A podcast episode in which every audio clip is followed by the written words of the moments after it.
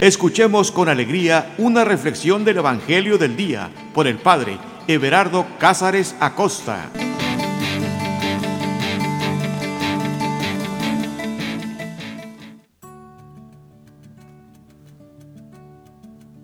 Carta de amor. Eso es la Sagrada Escritura. Que no se nos olvide, es una carta de amor. No de cualquier persona, válgame, de un enamorado de alguien que te ama mucho.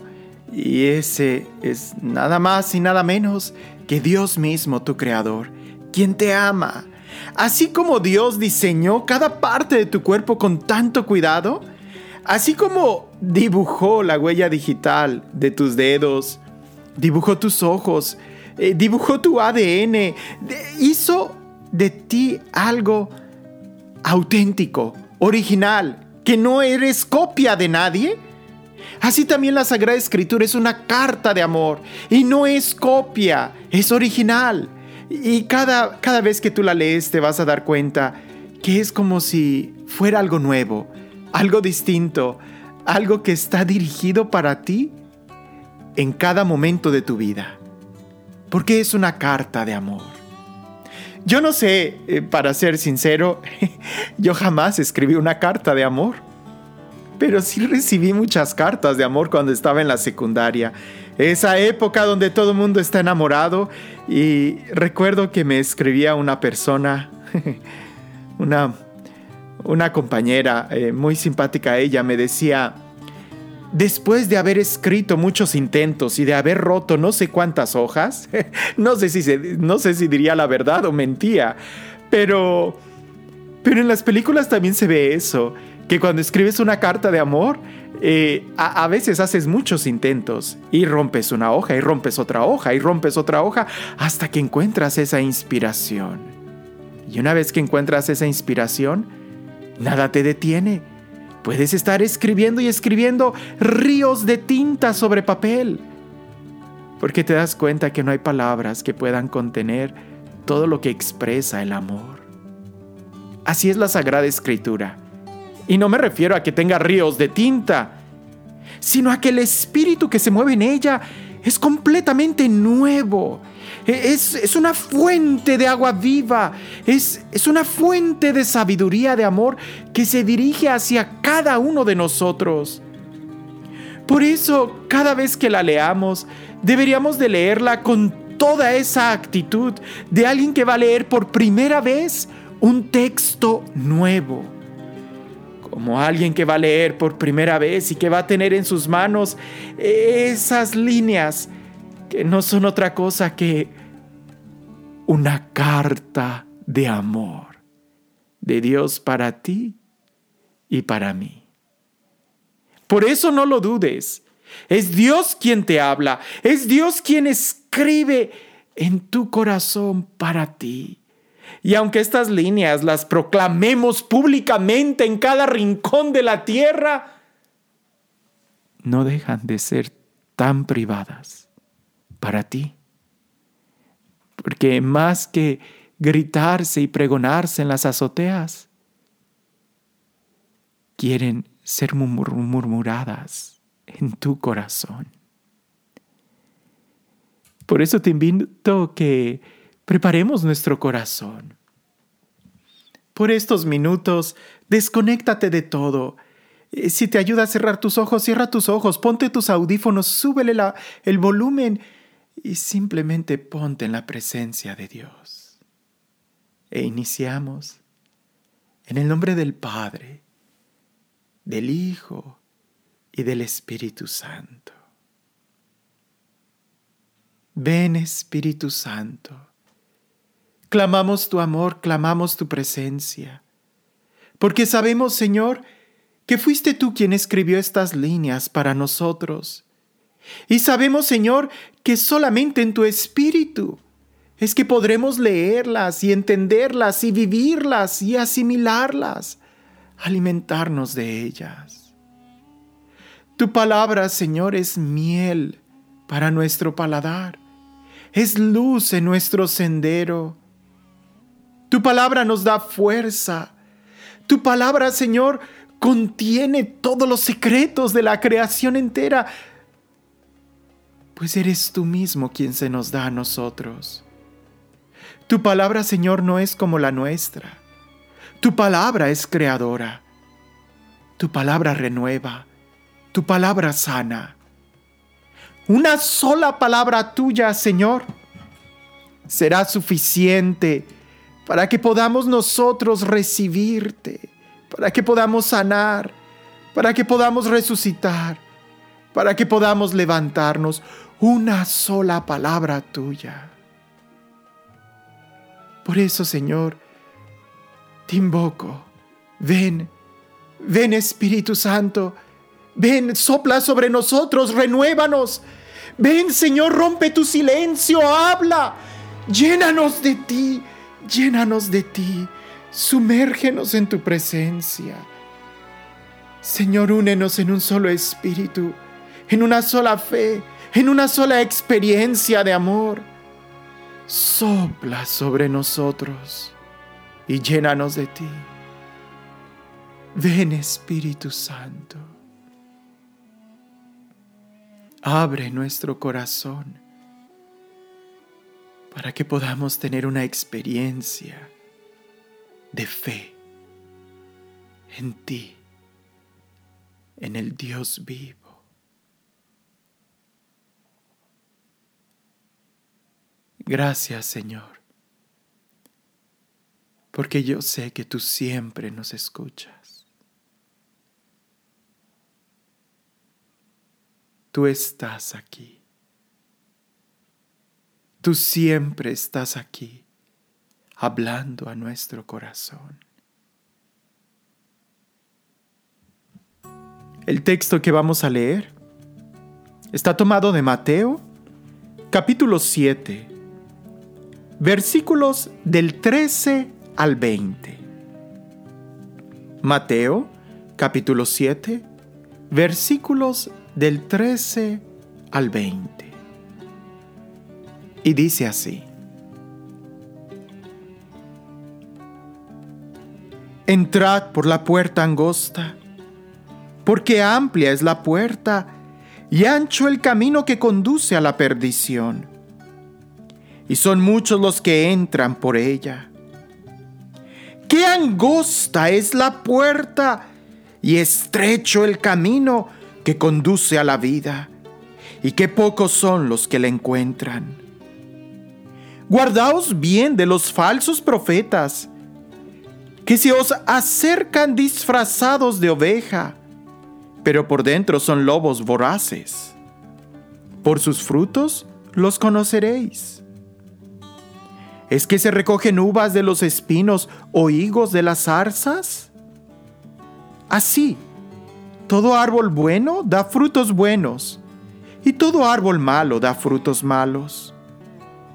Un árbol bueno no puede producir frutos malos, ni un árbol malo producir frutos buenos. Todo árbol que no da buen fruto se corta y se arroja al fuego. Por tanto, por sus frutos los conoceréis.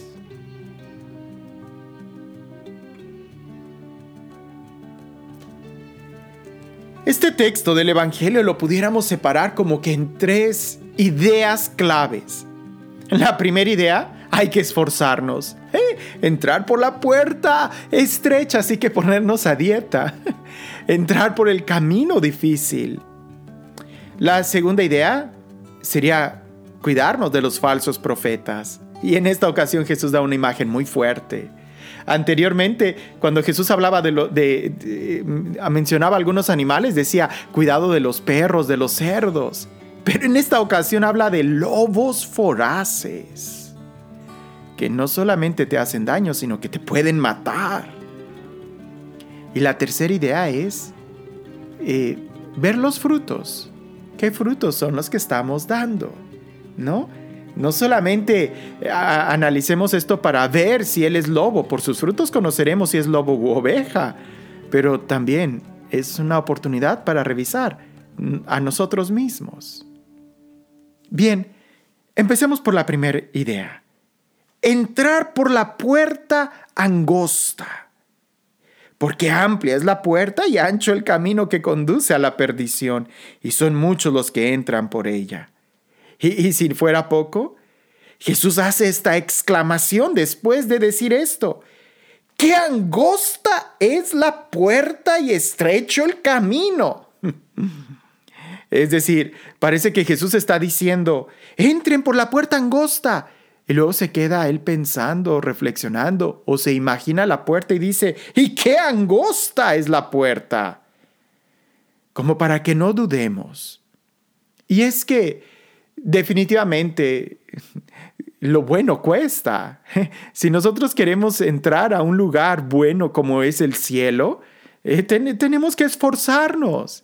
¿no? Si tú quieres tener un cuerpo físico-culturista, aquí bien atlético, y vas a entrar al gimnasio, te tienes que esforzar, ¿no? Como dice esa frase en el gimnasio, ¿no? Si no, si no duele, no sirve, ¿no? O sea, hay que esforzarte, hay que esforzarte. Mi abuelita también decía, el que quiere azul celeste, que le cueste. Y es que es cierto, si nosotros pensamos en la vida espiritual como un camino de rosas, como si todo fuera fácil, pues claro que nos vamos a equivocar. No es así. Todo, absolutamente todo en la vida implica un esfuerzo. Y mientras más grande es tu ambición, pues mucho más grande es el esfuerzo que tienes que poner para alcanzar esa meta. Vamos a imaginar, quieres jugar fútbol, un partidito, una cascarita, ¿no? En la calle, es solamente jugar. Pero quieres entrar en la liga, tienes que tener una disciplina, tienes que tener una dieta, tienes que tener un horario. Oh, ¿quieres jugar de manera profesional? Olvídate, vas a tener que firmar contratos, vas a tener que tener un régimen bien fuerte. ¿O quieres entrar en un partido así ya profesional a nivel nacional? Vas a tener hasta contratos que ni siquiera te imaginabas, de tener abogados que te estén cuidando, que te estén vigilando, de saber a qué lugares públicos vas a ir. Mientras más alto es tu objetivo, más es el esfuerzo que tienes que poner. Ahora nuestro objetivo, hermanos, no es aquí algo sencillo. Es el cielo. Es el cielo. Si yo quisiera construir una casa aquí en la tierra, pues claro, ¿no? Si es una casa sencillita, un jacal, pues no me va a costar tanto. Pero si quiero construir una casa de, madera, pues me va a costar. Ahora, si quiero construir una casa de concreto, con muchos cristales y, muchas habitaciones, pues me va a costar más. si quiero construir en el cielo, pues el cielo no es un residencial, el cielo me, tiene que costar. Y aquí, ojo, cuidado, porque no se trata de, de pensar en cosas externas, sino del esfuerzo interior que tú haces para vivir en la virtud, para ser cristiano, para orar, porque el primer lugar en donde se debe de construir el reino de Dios es en tu corazón. A veces pensamos que haciendo cosas construyo algo afuera, como una vez escuché una reflexión que decía, yo estoy construyendo mi casa en el cielo, por eso estoy haciendo todas estas actividades aquí en la tierra. Ah, sí, sí, sí, puede ser cierto, sí, pero en donde vamos a darnos cuenta qué tanto estamos construyendo nuestra casa en el cielo es en la medida en que ésta esté construyéndose en nuestro corazón. Es decir, que Jesús reine en nuestro corazón. Por eso es importante que nosotros veamos esto. Hay que esforzarnos y esa es la clave. Esforzarnos. Mira, si en las cosas civiles nosotros nos tenemos que esforzar, ¿no? Aquel que quiera azul celeste que le cueste. Nosotros de manera civil encontramos muchas personas que nos han demostrado que vale la pena esforzarse. Seguramente tú has oído hablar de Tom Watson, ¿verdad? El presidente de IBM. Él llevó su compañía al éxito, pero no siempre fue así. Antes tuvo muchos trabajos y muchos fracasos, hasta que logró convertirse en una persona muy rica de su época.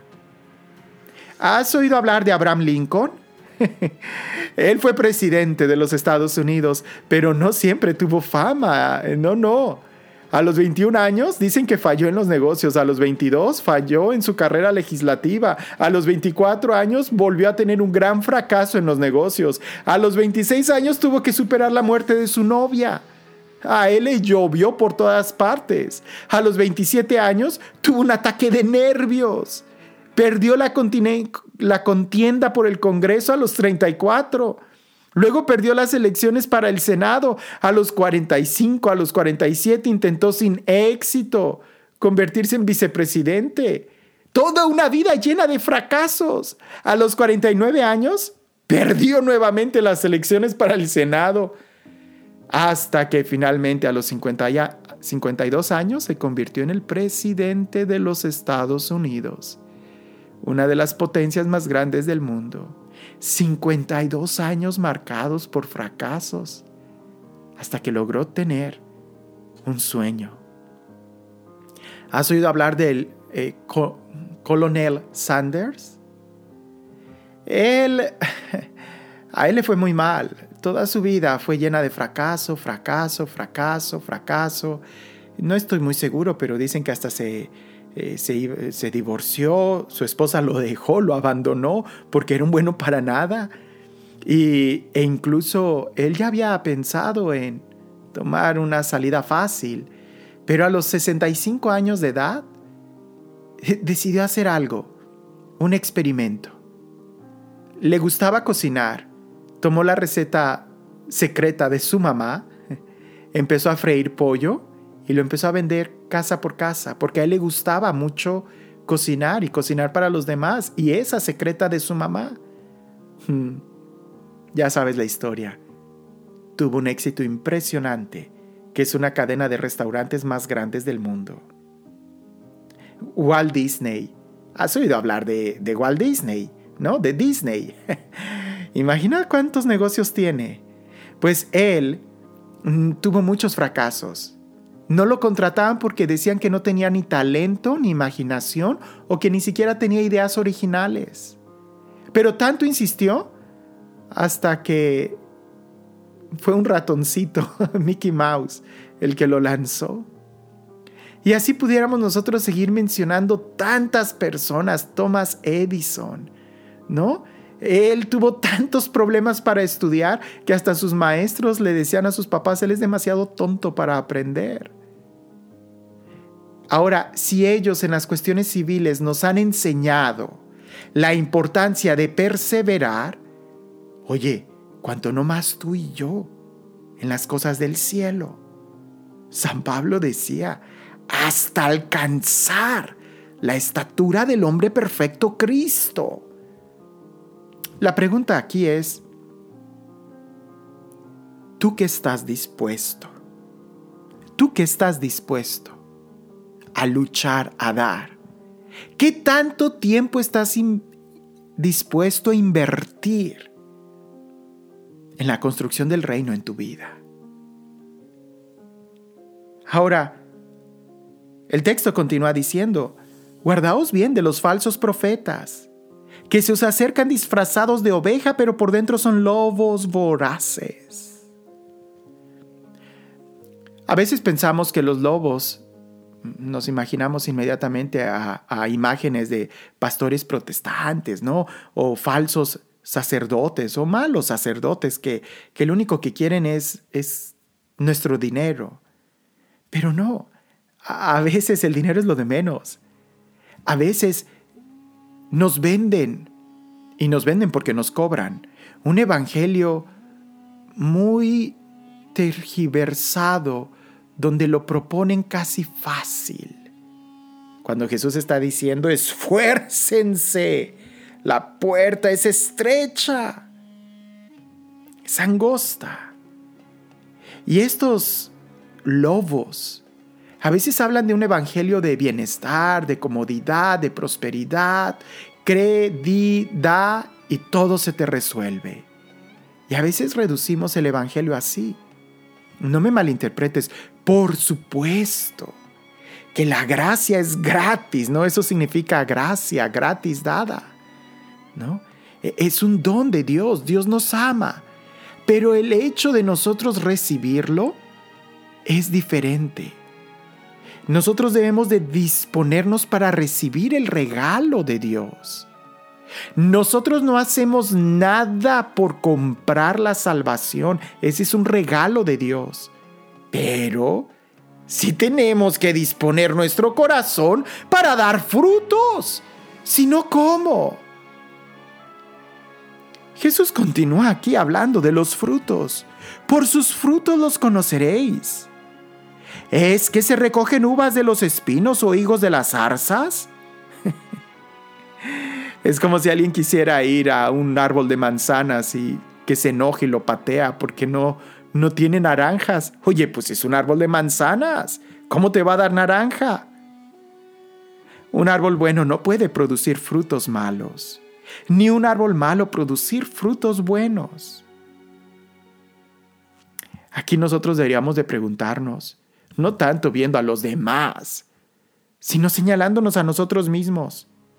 ¿Y tú qué frutos estás dando? ¿Qué frutos estás dando? ¿Eres un árbol bueno o un árbol malo? Alguien pudiera decir, pues es que soy de temporada. No, no.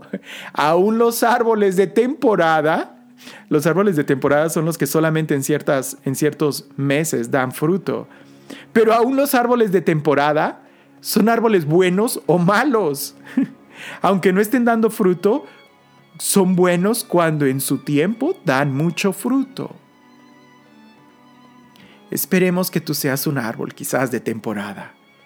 Pero para eso tienes que prepararte, para eso tienes que recibir buena semilla, para eso tienes que recibir la palabra de Dios, para eso tienes que alimentarte de la gracia, si no, ¿qué frutos estás dando?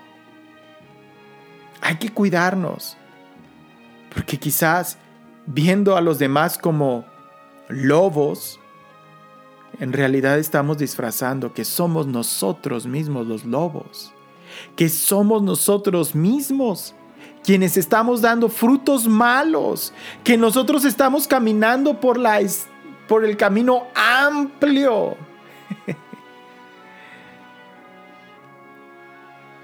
No hay que esforzarnos. Padre, pero es que es bien difícil. Sí, nadie dijo que era fácil. Pero escucha esto es mucho más difícil no esforzarse. Es mucho más difícil estar ahí en tu comodidad haciendo nada. Hombre, una vida así, vacía sin sentido, nadie la quiere. Es mejor tener una vida llena de acción. Es mejor despertarse temprano y luchar y conquistar y salir en la batalla de cada día celebrar los triunfos y las victorias que quedarte ahí. Aquel soldado que saborea la victoria es el que estuvo peleando por ella. En cambio, aquel soldado que se quedó en su casa no degusta el sabor de la victoria. Sí, yo lo sé. Dios pelea nuestras guerras. Es de Dios la victoria y Él se la da. Y habrá muchos textos que digan, Dios da el pan a sus amigos mientras duermen. Sí, todo es don de Dios. Pero ya el simple hecho de abrir nuestro corazón para recibir el regalo de Dios, ese ya que es un gran esfuerzo. Jesús toca, Jesús es el que camina y toca la puerta de nuestro corazón. Pero parece que abrir esa puerta, ¿cuánto cuesta? Por eso no te confundas. Aunque todo sea un regalo de Dios, sí, a nosotros nos toca tomar la cruz de cada día y seguirlo. Y aún ese esfuerzo, y aún esa cruz de cada día, y aún el sudor y las gotas de sangre que pudiéramos derramar por Cristo, son un regalo saben a victoria. Porque aunque el árbol bueno aún no dé fruto, el solo hecho de empezar a producir la flor ya lo adorna. Hay que esforzarnos, hay que esforzarnos.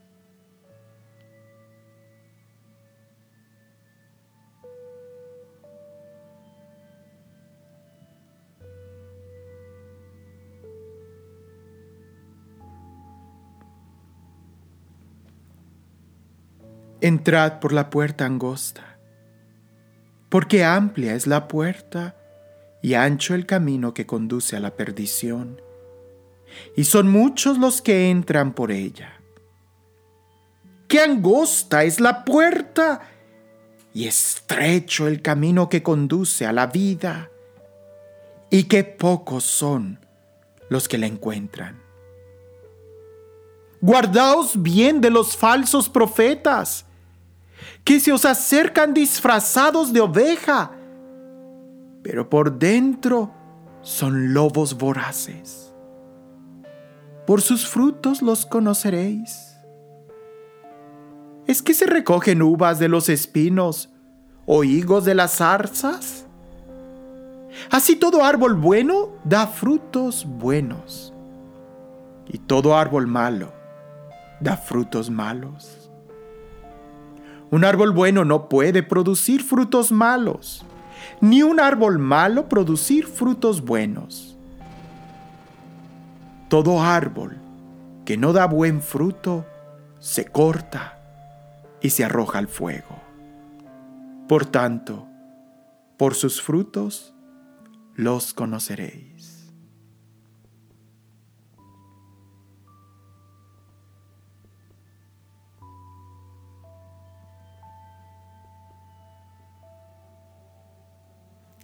Señor, que nuestra mirada esté puesta en ti. Porque si nosotros vemos la corona que tú nos tienes prometida, si nosotros vemos la belleza de tu rostro, si nosotros logramos tener una vislumbre de tu gloria, con gusto, Señor, entraremos por la puerta más angosta y nos esforzaremos de subir el camino que esté empinado y estrecho y con espinas y abrojos,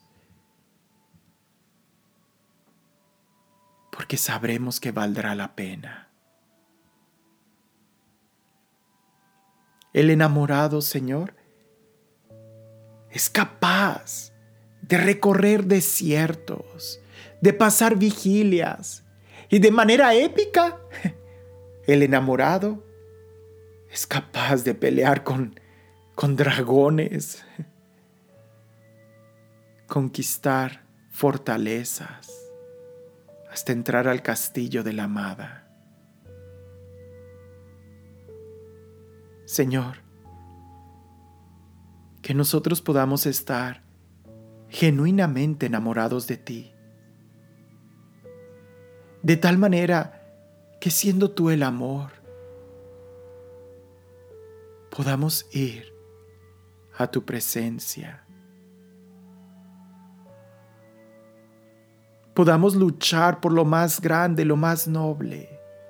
Podamos esforzarnos una y otra y otra vez. ¿Qué importa que toda nuestra vida sea un continuo esforzarnos? si logramos, Señor, llegar a la meta. Y es que nuestra meta es tan ambiciosa que con nada, nada nos conformaremos si no es con tu presencia.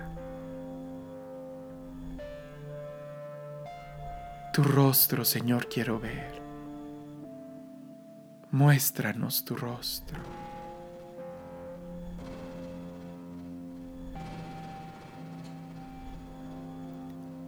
El Señor esté con ustedes.